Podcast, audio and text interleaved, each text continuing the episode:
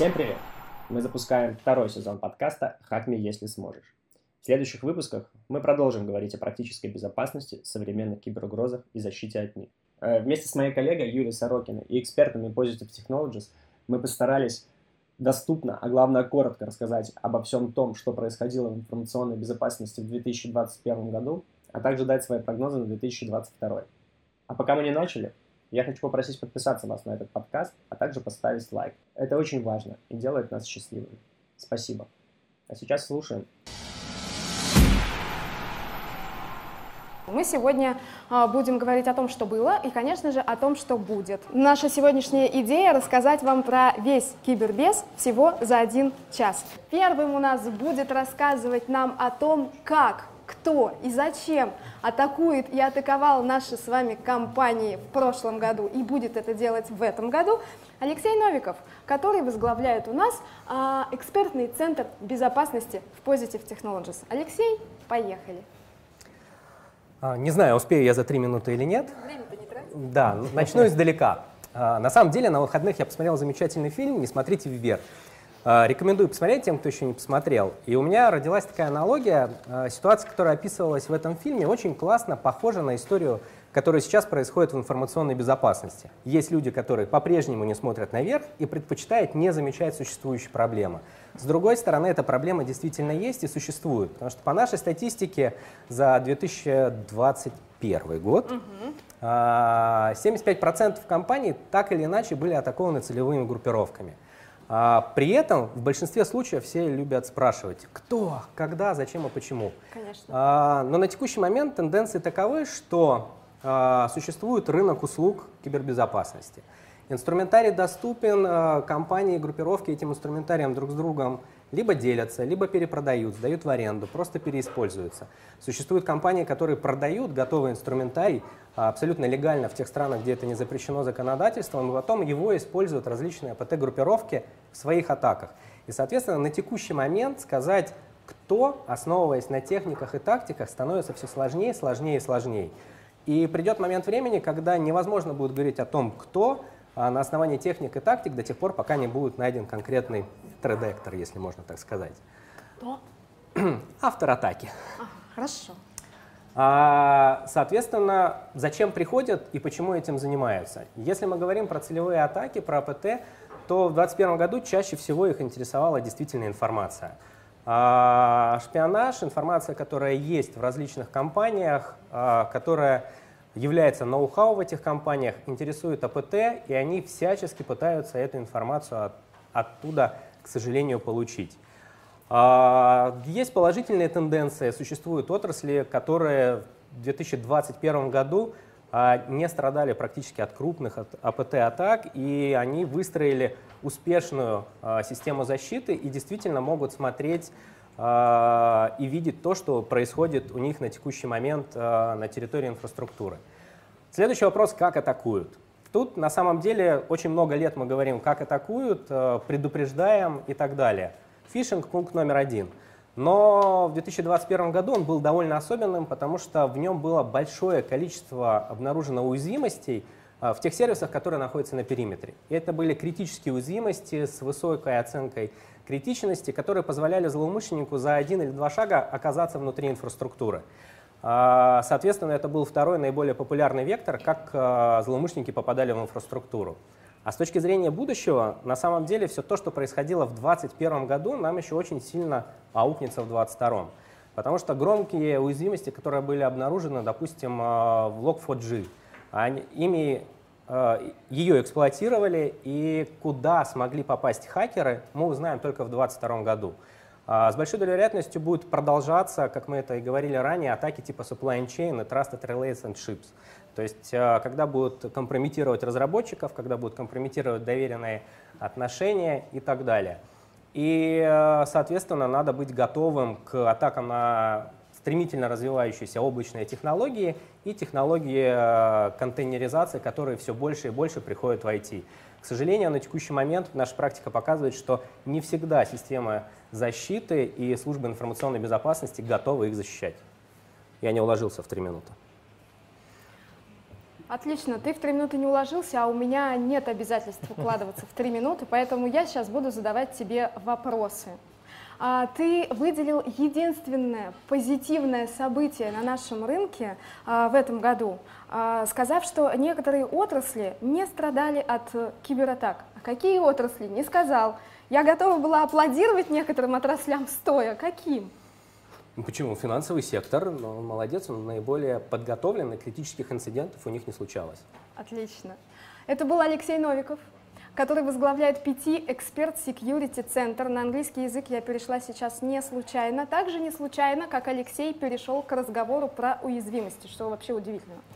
А происходит это по следующей причине. На нашей сцене сегодня сидит человек, который ведает всеми уязвимостями, которые находит наша компания. Это пункт номер один, и, видимо, это повлияло на Алексея. А, а также он возглавляет команду, которая называется тоже по-английски, очень длинно произносить целиком не смогу, скорее всего сломаю язык, а если коротко, то пяти сворм. Итак, Дмитрий Серебрянников – директор по анализу защищенности. Дима, привет. привет. Рассказывать мы с тобой сегодня будем как раз про те самые уязвимости, верно? Да. Чудесно.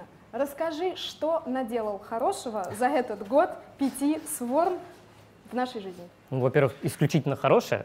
Так, вот, это мы... радует, радует, радует. Да, мы каждый год проводим большое количество тестирований на проникновение, анализ защищенности для наших заказчиков – и в ходе таких работ мы выявляем уязвимости не только в ПО, которые написали непосредственно наши заказчики, но и в коробочных решениях, о чем мы, в свою очередь, сообщаем разработчикам, чтобы они их закрывали. При этом мы решили отойти от парадигмы подсчета количества уязвимостей за год, потому что она показалась нам несколько нерепрезентативной.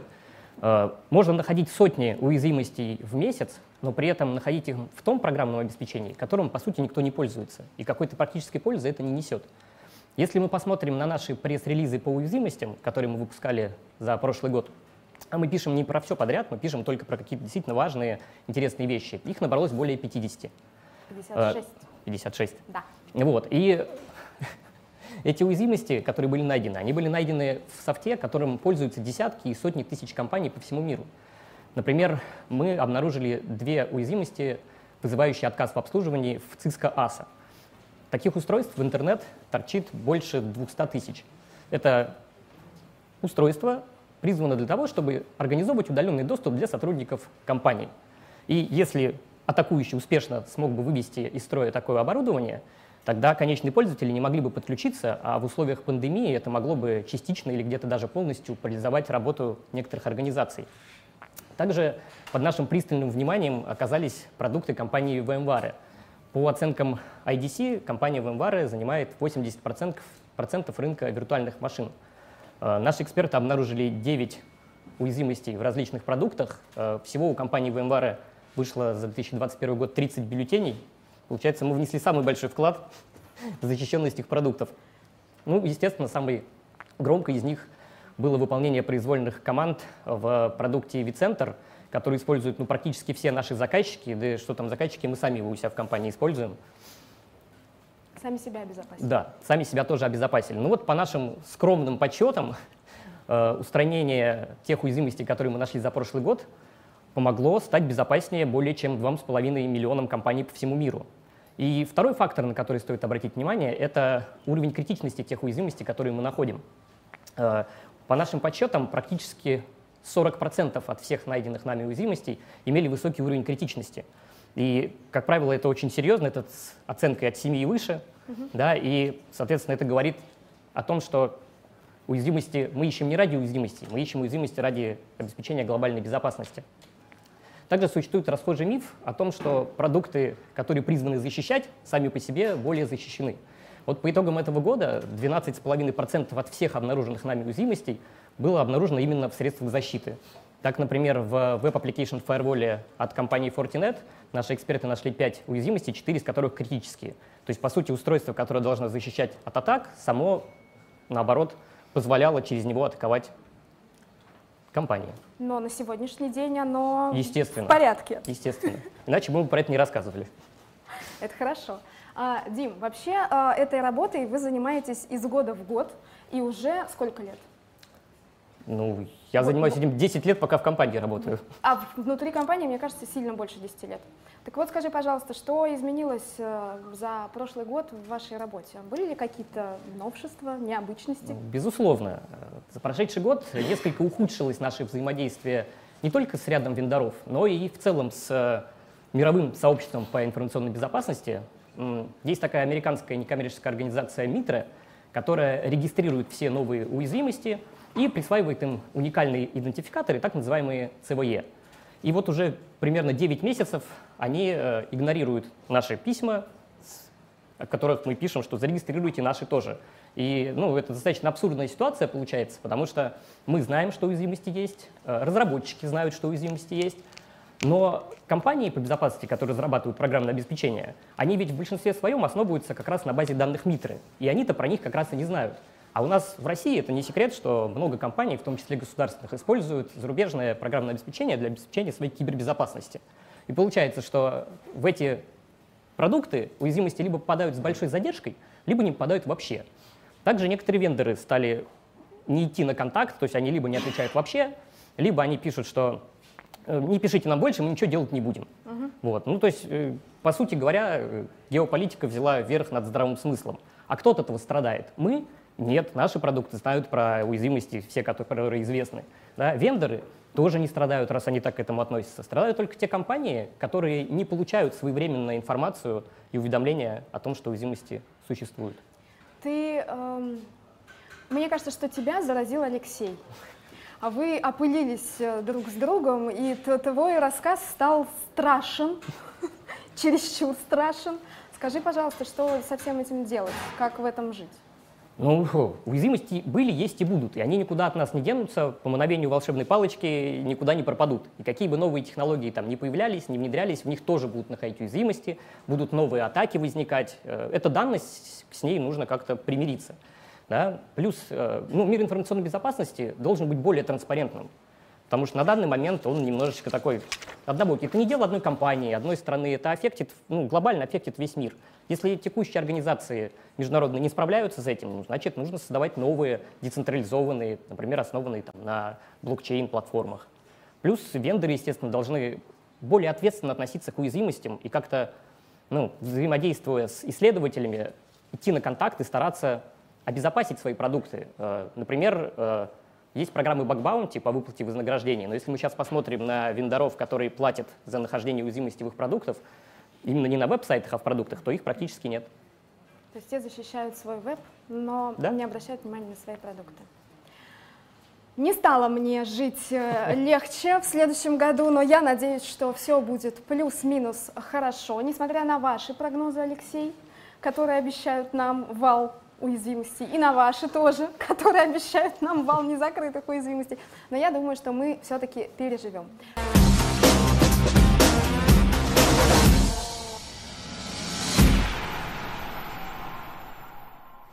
Смена героев. Рядом со мной появился Дмитрий Даренский, который будет вещать о том, что происходит в промышленном секторе. Правильно? Промышленность, энергетика, и, Все. наверное, топливно... А, энергетику я запишу в топливно-энергетический комплекс. Да. Вся Что, собственно, происходит с теми самыми организациями, которые у нас... Они же все КИИ, правильно? Нет, не все, но, скажем так, а, большинство э, промышленных предприятий в нашей стране имеют системы э, у себя на обслуживании, которые относятся к критичным.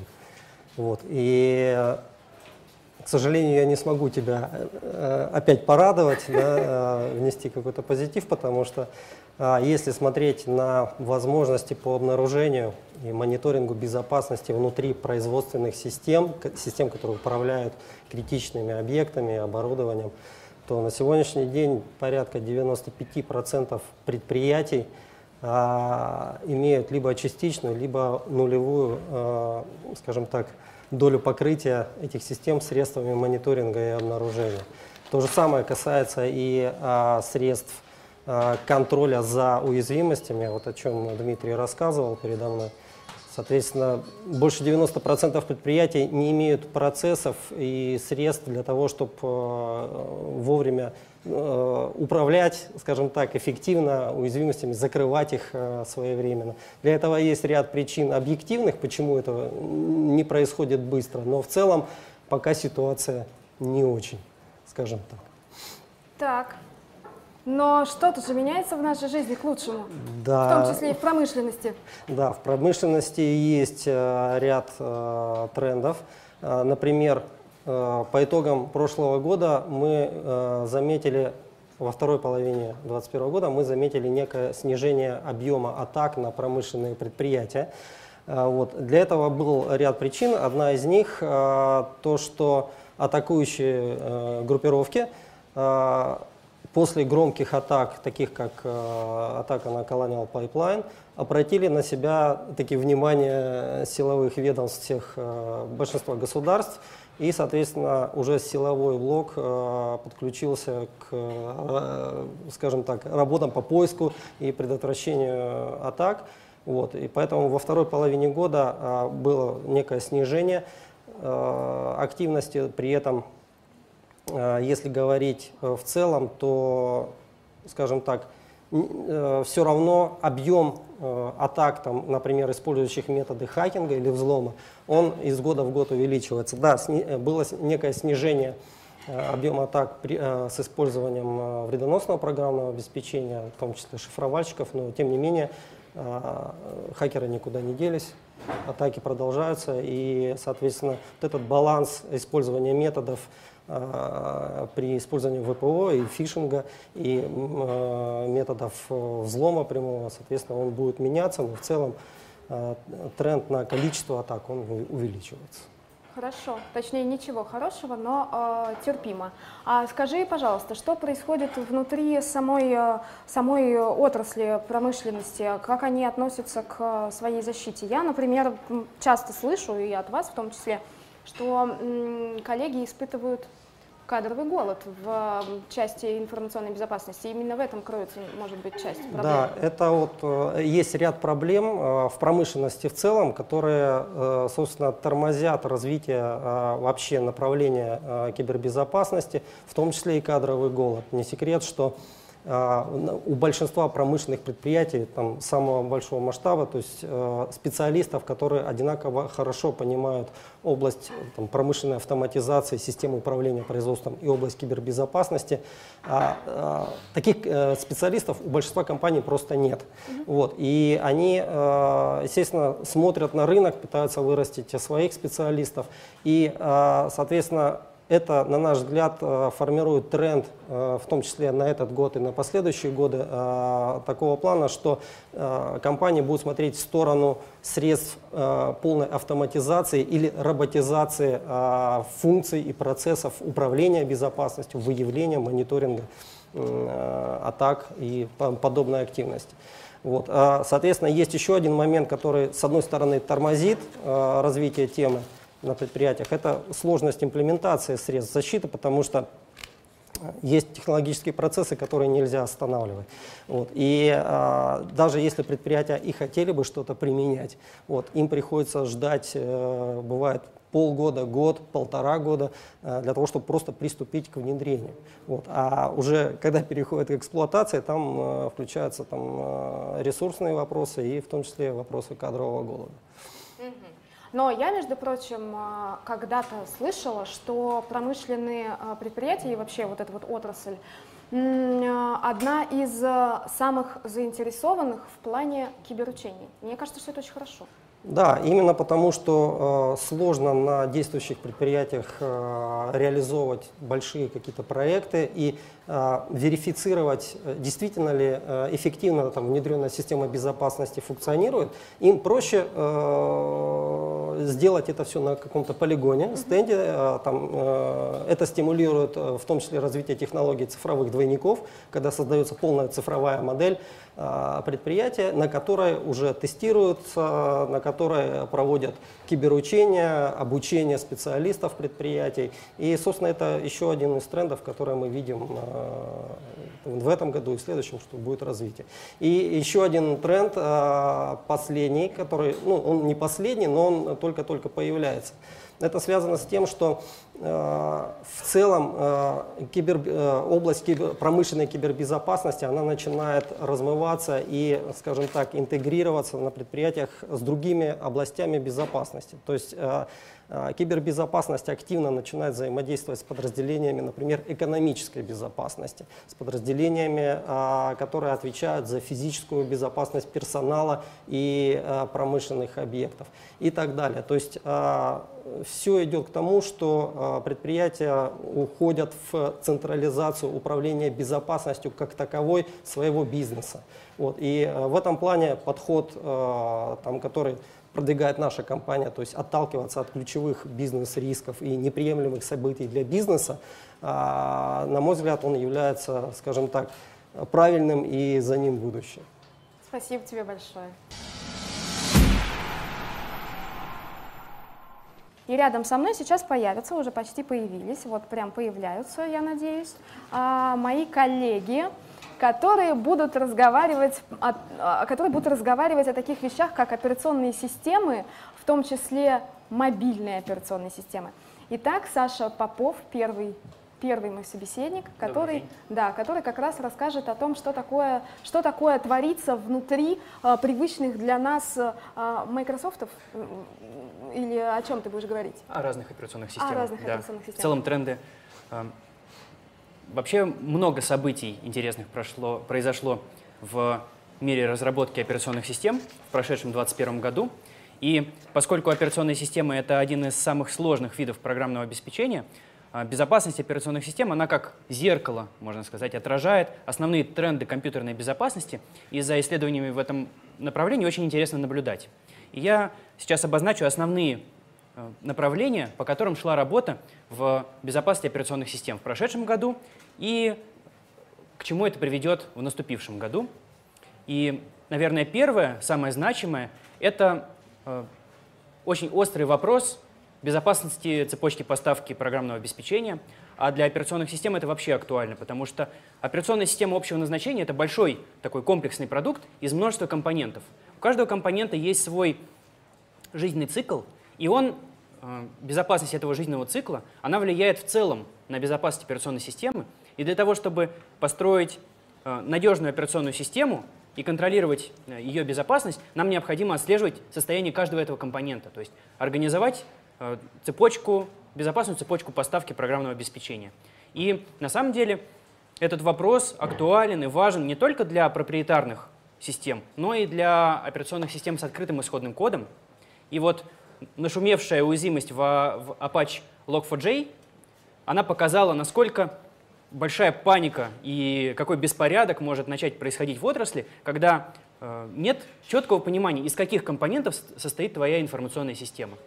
То есть выявляется уязвимость в популярном э, открытом проекте, множество систем его наследуют, и как, это, э, как итог множество информационных систем по всему миру уязвимы, и начинается полный хаос и беспорядок, потому что иногда это наследование, использование этих компонентов происходит незаметно для, своих, для самих разработчиков этих систем.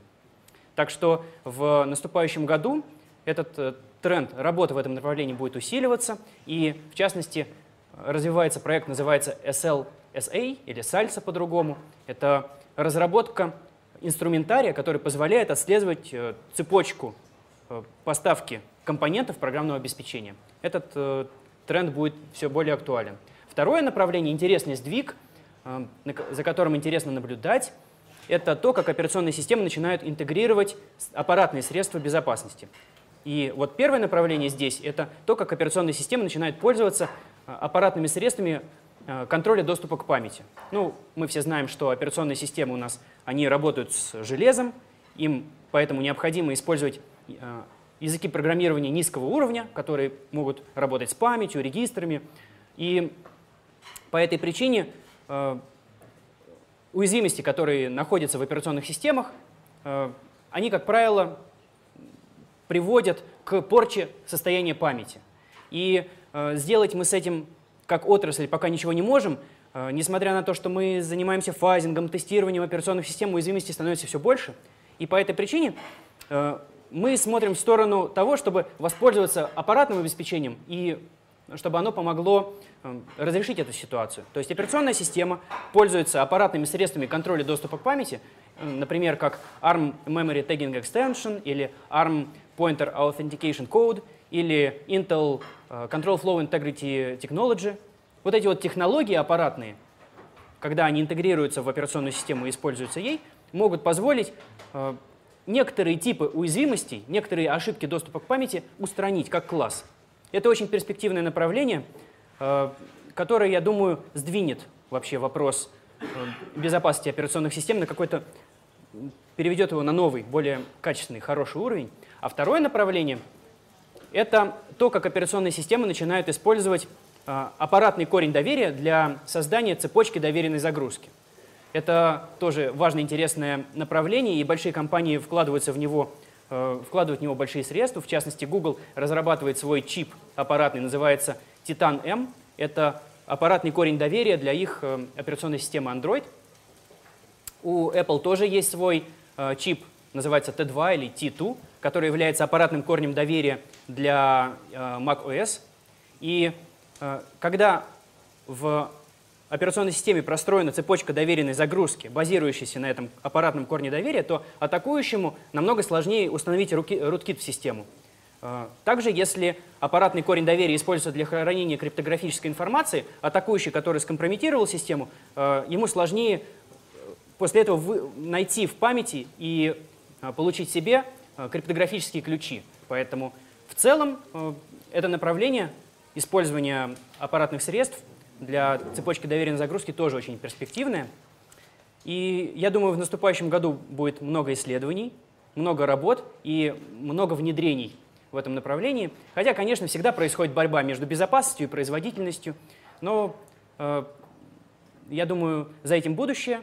И для того, чтобы сдвинуть безопасность операционных систем э, с мертвой точки, перейти нам на новый уровень, нам необходимо находить вот эти компромиссы между производительностью и безопасностью. Спасибо, Саша. Мне кажется, это был самый позитивный спикер сегодняшнего дня, да, который, который обещает нам хотя бы безопасное использование операционными системами. Саша, спасибо большое, спасибо. потому что прям вот отлегло. Хорошо. Можно продолжать пользоваться любимыми, любимыми компьютерами. Да, и обновляйтесь и почаще, чтобы да, править те самые уязвимости в операционных системах, которые мы находим. Отлично. Дальше а, на сцене уже появился и сейчас начнет с нами разговаривать еще один очень позитивный человек. Зовут его Николай Анисеня, он приехал из нашего а, сибирского филиала и занимается Николай Анисеня мобильными, а, мобильными технологиями. Если нам нужно что-нибудь узнать про безопасность мобильных телефонов, мы идем к Николаю. Если нам нужно что-нибудь узнать про безопасность а, мобильных приложений, мы опять идем к Николаю. Коля, привет! Расскажи нам, что происходило с э, операционными системами, но теперь уже мобильными, э, в прошлом году. Андроиды, iOS, вот это вот все. Чем пользоваться в этом году? На самом деле, да, тоже много чего интересного происходило. Мы все ждали выхода первого смартфона на Harmony OS, пожалуйста, он вышел. А, Samsung анонсировал первый смартфон на, на Fuchsia OS. На самом деле следует ожидать, что, казалось бы, да, рынок поделен между Android и iOS. Да, все, все мы так думали, но нет. Выходят новые игроки, и та же Harmony OS насчитывает уже 220 миллионов пользователей. А, это просто огромное поле для новых исследований, а, в том числе исследований безопасности. Соответственно, будет очень интересно посмотреть, как в текущем году а, исследователи будут поспевать за всеми этими технологиями. Хочется очень надеяться, что поспевать не будут быстрее, чем злоумышленники. Если посмотреть на безопасность мобильных приложений, а, то тут у меня новости, наверное, не самые радужные.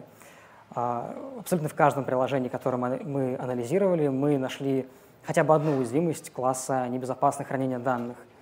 А, общее число таких уязвимостей превысило, не число, общая доля таких уязвимостей превысила треть от общего числа найденных уязвимостей. И это сохранение доли, да, то есть этот класс уязвимости удерживает лидерство по сравнению с 2020 годом. А, также э, стоит отметить, что а, по сравнению с 2020 годом все еще непопулярной мерой а, остается подход, а, так называемый defense in depth, да, многоуровневой защиты в приложениях. То, что приложения небезопасно хранят данные, это не всегда можно проэксплуатировать, да, не всегда до этих данных, небезопасно сохраненных, можно добраться. И причина этому — это механизм безопасности операционной системы. Но встречаются уязвимости, причем в самих приложениях, которые позволяют эти механизмы просто игнорировать. И в этом случае а, все небезопасно сохраненные, сохраненные данные становятся доступны атакующему. И подход а, многоуровневой защиты как раз помог бы предотвратить, то есть сделать эксплуатацию уязвимостей для обхода механизмов просто бессмысленной. Но, к сожалению, пока что не видно особого энтузиазма по тому, чтобы внедрять такие подходы при разработке. Также стоит отметить, что непопулярной мерой э, до сих пор остаются антиотладочные механизмы. Я имею в виду обфускацию, то есть запутывание кода, скрытие или удаление отладочных символов, контроль целостности исполняемых файлов. Это как бы неуязвимость, это недочеты, но это хорошая превентивная мера для того, чтобы а, потенциальные злоумышленники просто проигнорировали данное, данное приложение ввиду сложности анализа и просто переключились на, на другие. А, мне кажется, отчасти это может быть связано с тем, что набирают популярность э, такие фреймворки, как, например, Flutter. Это фреймворк на языке Dart. И основной целью разработчики данного фреймворка не ставят как раз защиту приложения от исследования. Однако это является побочным а, эффектом, и это затрудняет э, злоумышленникам проводить анализ защищенности. Но исследовательское сообщество не стоит на месте, и продолжает разрабатывать инструменты для анализа приложений на новых э, фреймворках. В частности, наш эксперт э, Филипп Никифоров разработал инструмент Reflutter, который позволяет просто в одну команду приступить к анализу защищенности э, трафика мобильного приложения, что нам очень сильно помогло, когда мы анализировали защищенность э, нашей платформы совладельцев, которая как раз-таки разработана на фреймворке Flutter. Uh, но есть как бы и хорошие новости, но о них, о них попозже расскажу. Я тут вспомнил, да, что... Мы уже готовы к Все мы знаем, да, что мобильные приложения, они ведь не только в виде приложений, которые мы ставим на устройство, но есть еще и серверная часть, да. И если сузить э, наш э, взор до банковских и финансовых приложений, а с такими приложениями мы имеем дело чаще всего, то можно посмотреть на то, как э, обстоит дело с серверной частью.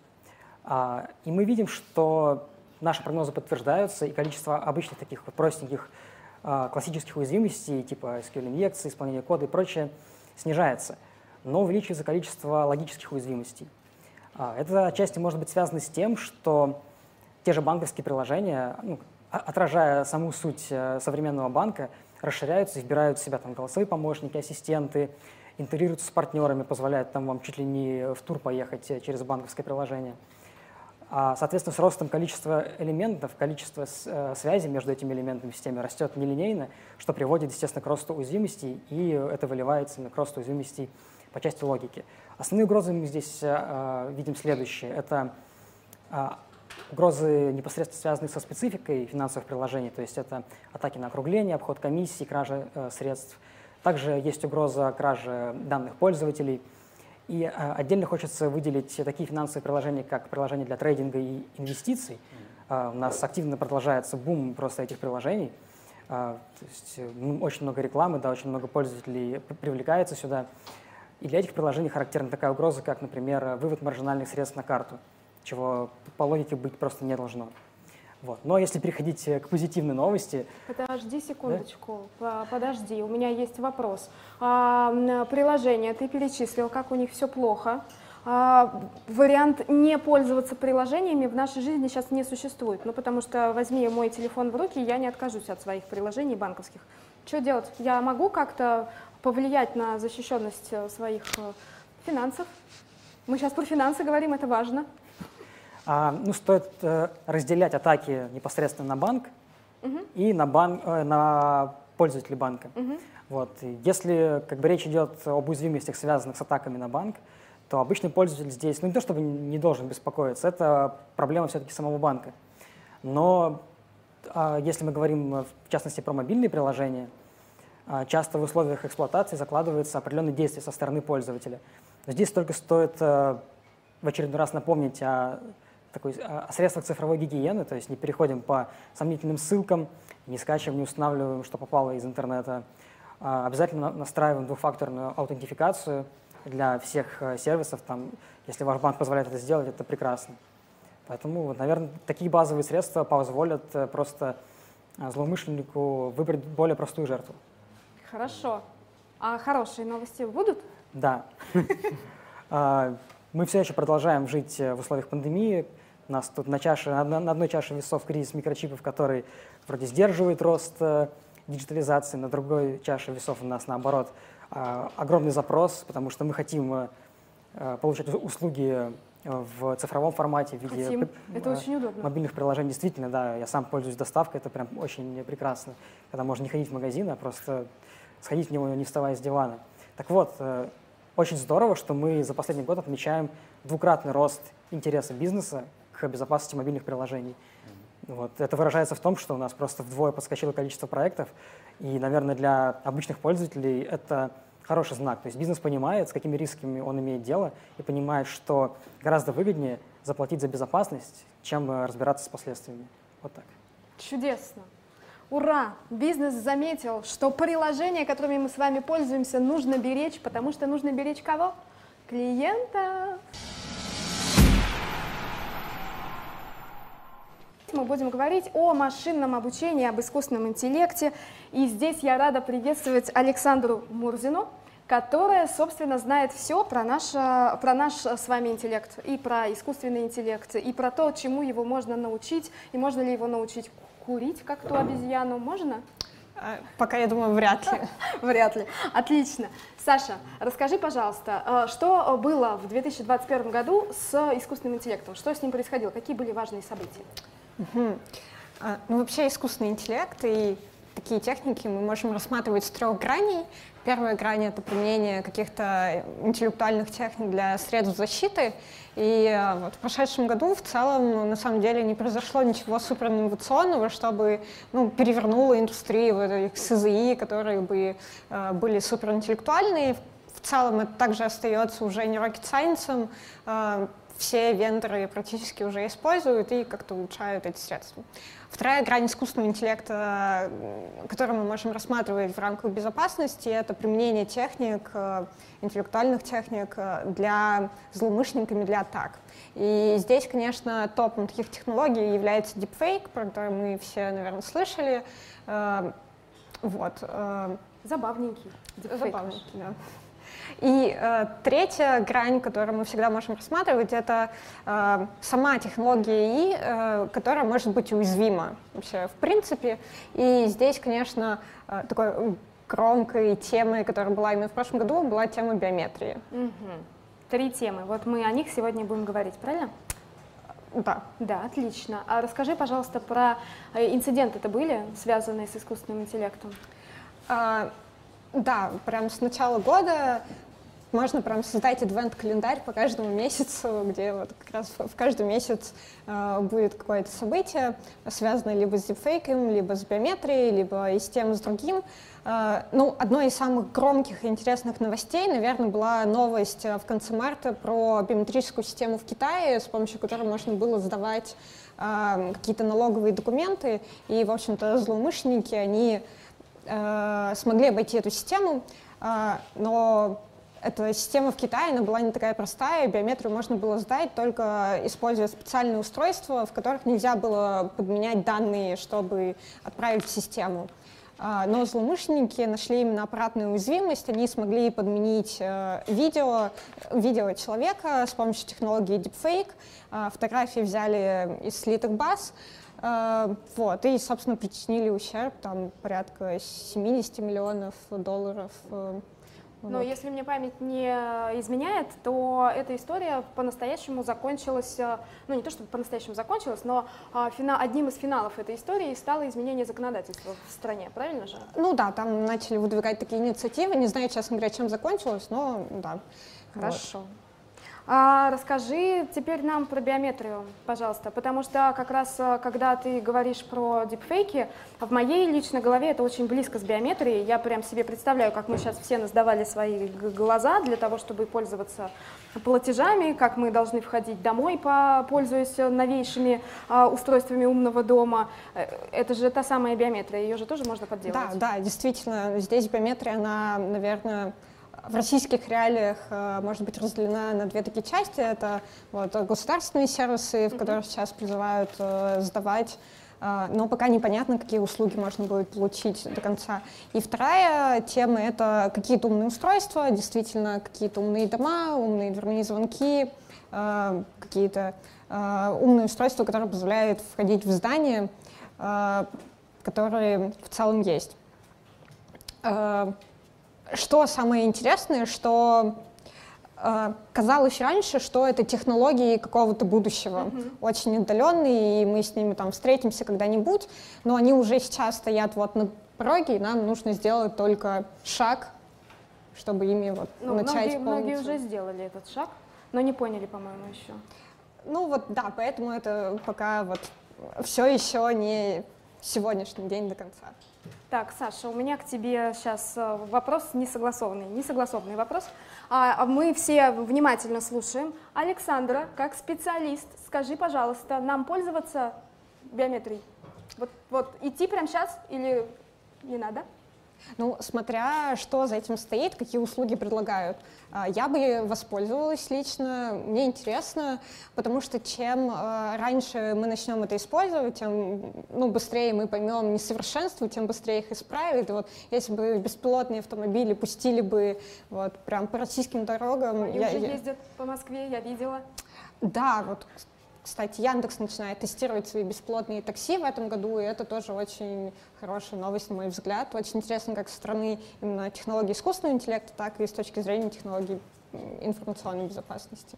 Чудесно. Подвожу итог, как я поняла спич Александры. Если мне внезапно приспичило поставить умный дверной замок, который будет пускать меня домой по сетчатке глаза, то я, конечно, его поставлю. Но если он не будет работать, у меня есть телефон Александры, да? А, вам рекомендую пользоваться примерно тем же самым. Телефон Саши, если что, я поделюсь, поделюсь телефоном Александра. Саша, спасибо тебе большое.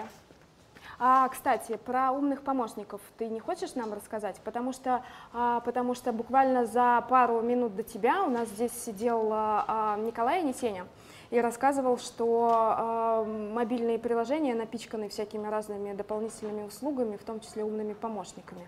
Но умный помощник это тоже частично искусственный интеллект, правильно же? А, ну да, там применяются умные техники распознавания голоса, угу. и эти технологии на самом деле, как технолог... применение именно в мобильных приложениях банка, это ну, некоторое ноу-хау для mm-hmm. банков, раньше такого действительно не предлагали. Но как умные помощники у нас давно есть умные колонки, которые используются.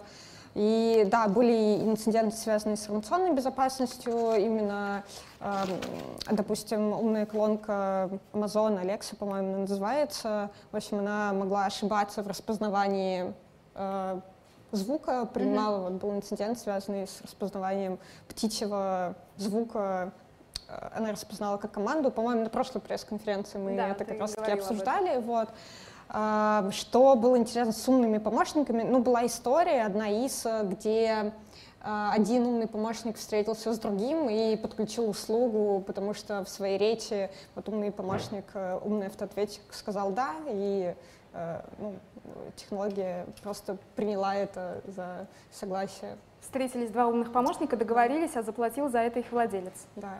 Отлично. Ну, в общем, все-таки искусственный интеллект — это далеко не наше с вами будущее, мы уже в нем, в некоторых случаях нас даже особо не спрашивали, и голосовыми помощниками нас э, обвесили без нашего на то согласия. Саш, спасибо тебе большое. Но я надеюсь, что в следующем году мы будем рассказывать про искусственный интеллект, что-нибудь не про уязвимости, а про то, какой он стал такой интеллектуальный, что прям мимо ни один злоумышленник не проползет. Мы работаем над этим. Работайте над этим. А когда этот человек а, появился в моей жизни несколько лет назад со словами криптовалюта, блокчейн и что-то там еще такое, мне казалось, ну блин, все, просто вот сложнее этой темы быть не может. Но нет, может. Арсений Реутов умеет найти тему еще более сложную. И сегодня мы с ним будем разговаривать. Мне кажется, Арсений, мы будем говорить про как раз те самые, а, то самое будущее, в которое мы а, еще не вошли. Правильно же, да? Метаверс, вот да, это Метаверс, все. Web 3.0. А, пожалуй, да, это одни из самых э, захватывающих технологий, о которых мы слышали в последнее время. Вообще 2021 год можно назвать э, годом NFT или Non-Fungible Tokens, невзаимозаменяемых токенов. И вместе с DeFi, Decentralized Finance, э, это составные части того самого метаверса, о котором все говорят. А, начну, пожалуй, с DeFi. А, он появился немного ранее, а, можно сказать, что в 2019 и 2020 годах а, DeFi, а, собственно, оформился как а, некая сущность, которая должна заменить традиционные финансовые институты, то есть банки. А, идея в том, чтобы избавиться от третьей стороны, чтобы комиссии платились не банку, а, собственно, тем, кто а, ликвидность поставляет в протокол, то есть, э, собственно, участникам а, этих протоколов. А, Могу сказать, что в 2021 году а, ущерб а, от атак на DeFi протоколы составил 1,3 миллиарда долларов, что на 500 миллионов долларов более, больше, чем а, годом ранее. Но а, уязвимости стали гораздо сложнее. А, если раньше они были достаточно типовыми, то в последнее время с приходом все новых а, аудиторов а, уязвимости стали уникальными. Основной язык, на котором пишутся смарт-контракты, то есть те программы, которые исполняются в блокчейне, называется Solidity. И основная платформа по-прежнему Ethereum или Эфир. И а, в этой платформе а, по умолчанию, то есть by design, а, возможны уязвимости. Сейчас развиваются альтернативные платформы, такие как Cosmos, Solana, а, Near Protocol, которые используют более безопасные языки, такой как Rust. И уже просто по архитектуре многие уязвимости невозможны. А, И как раз с развитием альтернативных э, сетей а, появляются мосты между а, платформами, и на стыке этих платформ появляются уязвимости, так как они все-таки разные. И как раз-таки самая большая уязвимость, а, в результате которой, а, по-моему, да, 300 миллионов долларов удалось хакеру извлечь из смарт-контракта, она была в мосте Poly Network. Правда, их потом вернули. Да, Чудесная там история. была целая Санта-Барбара с этой уязвимостью, но в конечном итоге хакер просто потешил свое самолюбие и вернул эти деньги обратно разработчикам. Ну и третья э, уязвимость, она, конечно же, связана с людьми, то есть это фишинг. А, И это делать гораздо проще, чем аудировать смарт-контракты. Э, Техники все те же самые. Ну, конечно, есть специфика, связанная с криптокошельками. А, Самый популярный кошелек MetaMask, э, он далеко не. А, Поэтому ошибиться там очень просто, и этим пользуются злоумышленники. А, Переходя к теме NFT, в 2021 году эта технология находила свои э, пути применения, но пока что основным э, применением осталось э, токенизирование изображений э, и всяческие э, коллекции. Э, Что касается уязвимости, то в основном они связаны с процессом генерации самих коллекций. Есть коллекции, в которых э, каждый объект э, имеет э, уникальные характеристики. И эти характеристики а, генерируются случайным образом. И было несколько случаев, когда а, злоумышленники смогли предугадать, какие характеристики будут а, сменчены, ну, то есть появятся в блокчейне перед тем, как они там, собственно, появятся. Вот, и могли заполучить самые уникальные, редкие NFT. То есть, Ну и- если бы, например, я была бы художником, а, рисовала бы картины и а, токенизировала их, и могла сразу, э, пред, сразу иметь какую-то идею по поводу э, того, какая из этих картин будет самый-самый-самый-самый, самый просто популярный, куда я вложилась больше всего и просто взорвала весь мир, то, грубо говоря, злоумышленник мог предсказать, какой токен будет присвоен такой картине и, грубо говоря, ее захватить до того, как весь мир ее увидел. Правильно я тебя поняла? Да, примерно так. Он просто Чудесно. решает, в какой момент ему Чудесно. нужно отправить транзакцию, чтобы э, звезды сошлись на небе, и вот его токен оказался супер редким. Мне кажется, это мир мошенников каких-то. Остапов Бендеров.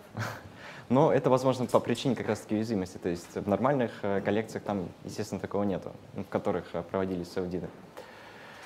И куда все идет дальше? Мы сначала цифровизировали, не знаю, как токенизировали деньги, а потом мы токенизировали а, картины, а дальше что мы будем делать? А что касается DeFi, то я ожидаю, что будет увеличиваться, естественно, количество а, людей, то есть, которые пользуются данными протоколами, а, потому что они действительно полезны, и э, в доходности в них э, выше, чем на банковских депозитах в условиях а, текущих, э, текущей инфляции. Естественно, есть риски, связанные а, с безопасностью смарт-контрактов э, Этот совет регуляции. вы можете не считать советом для... Э, да, Это не, является инвестиционный совет. Идеей. Нет, нет. Популярный кошелек MetaMask в 2021 году использовала а если посчитать э, среднее за месяц, э, около 28 миллионов человек по миру, что, а, если не ошибаюсь, 38 раз больше, чем в прошлом году, в 2020.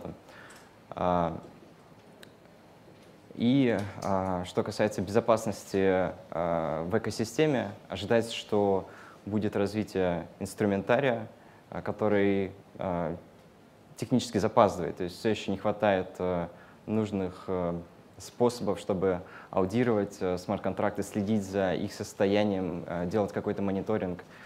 И в мире Web 3.0 предстоит все еще перепройти то, что проходили ранее в Web 2.0 угу. и в обычных технологиях. Спасибо большое. У меня есть вопрос. Я слышала неоднократно, что все, что попало в блокчейн, в блокчейне осталось навсегда, ничего изменить невозможно. То есть любая транзакция — это прямо высеченная в камне скрижаль, которую невозможно поменять, правильно? Да, транзакции нельзя отменить. Чудесно. А, плюс ты сейчас рассказывал про какие-то совершенно сумасшедшие а, потери, исчисляющиеся деньгами. То есть э, внутри э, экосистемы происходят киберпреступления, которые стоят огромных денег, при этом все транзакции записаны. Почему никто не ищет этих мошенников? Почему их никто не ловит? Почему мы не знаем о людях, которых поймали? На самом деле это происходит э, достаточно часто. Несмотря на то, что блокчейн считается безопасным, безопасна там криптография. Но очень легко проследить, кто когда пополнял баланс и откуда. А если вы пользуетесь какой-нибудь криптобиржей типа Binance, то очень легко проследить, откуда а, был пополнен а, ваш баланс, mm-hmm. потому что на этой бирже вы должны пройти процедуру KYC, Know Your Customer, то есть вы должны отправить э, свою фотографию, паспорт, mm-hmm. вплоть до коммунальных счетов, чтобы подтвердить, э, где вы живете. Вот. Но хакеры, они, конечно же, не пользуются Binance для Странно, своих атак. Да. жаль.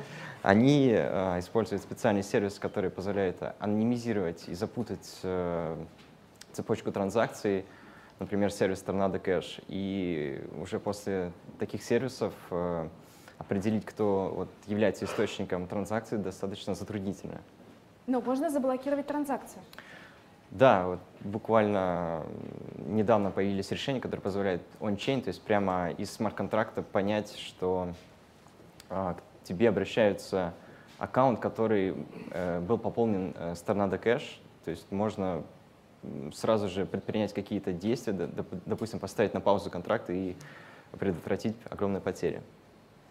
Спасибо, Арсений обрадовал, что все-таки в нашем а, цифровом криптомире а, нет а, такой прям неуправляемой, а, это, короче говоря, это не совсем дикий мир, в котором можно делать все, что угодно. Все, что угодно нельзя, все равно поймают или заблокируют. Это прям круто и, мне кажется, наводит большой порядок в, а, внутри, ну, назовем это, не знаю, как его назвать, параллельная вселенная, внутри параллельной вселенной.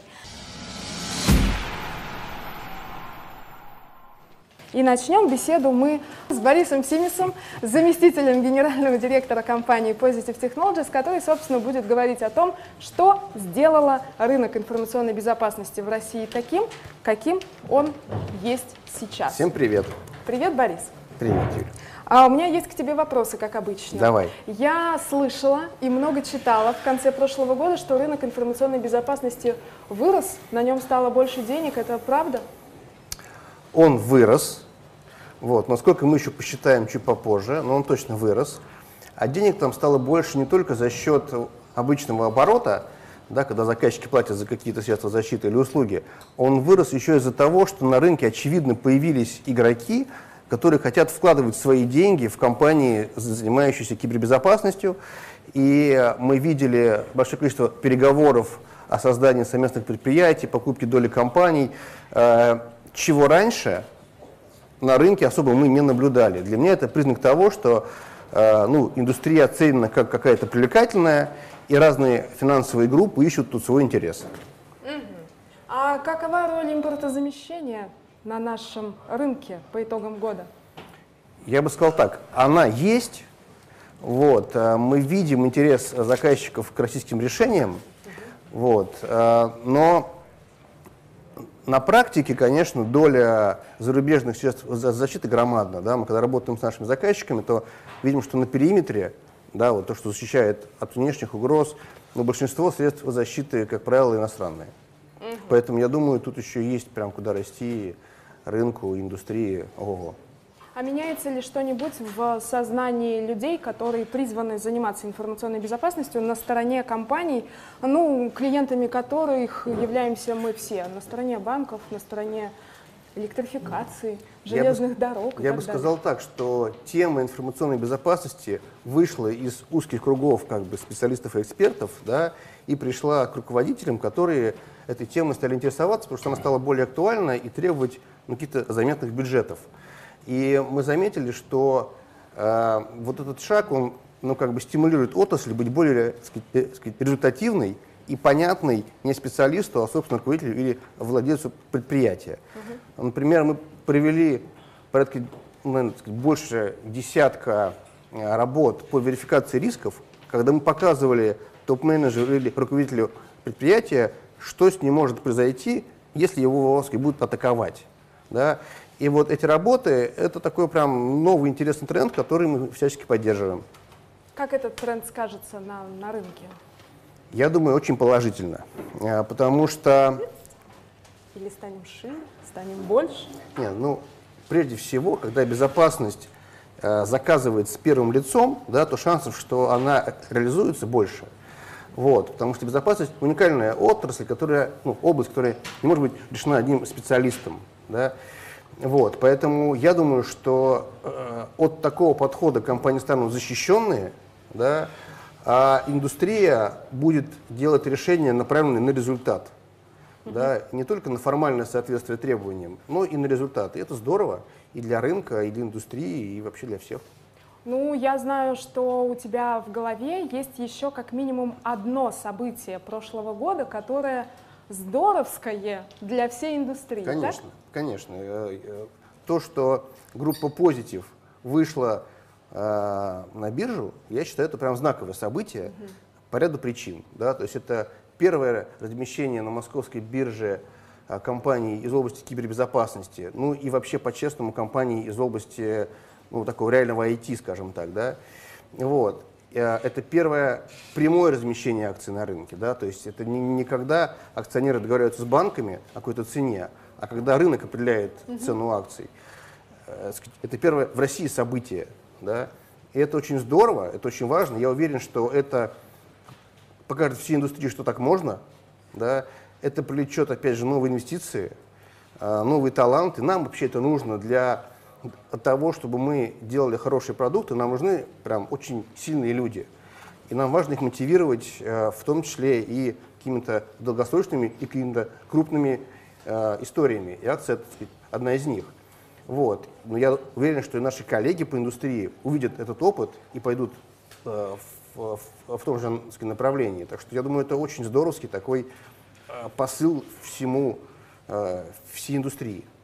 Ну и подводя итог, итог коротко в двух словах. Первое событие, второе, третье, четвертое. Самое важное. Вернись назад. Первое Самые важные. Это то, что о безопасности стали думать в разрезе результатов. Я тебе подсказываю. Ну, ну, первое, я думаю, все-таки то, что я наконец-то запустил баню с- Баню? на даче. Это вот для меня самое важное событие прошлого года. Вот. Э, Второе, Это, наверное... это, это минус, в смысле нулевой день. Нулевой Да, день да. запуск бани. Да. Второе, действительно, ну, ну, второе, я думаю, это выход, э, первый выход на биржу э, российской компании в области кибербеза. Так. Дальше это интерес к безопасности, собственно, с точки зрения со стороны э, топ-менеджмента и владельцев бизнеса. Вот как-то вот так. Отлично. Друзья мои, подвожу коротко итог.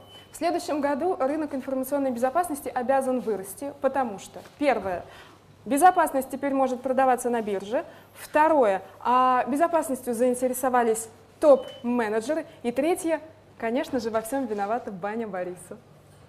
Спасибо.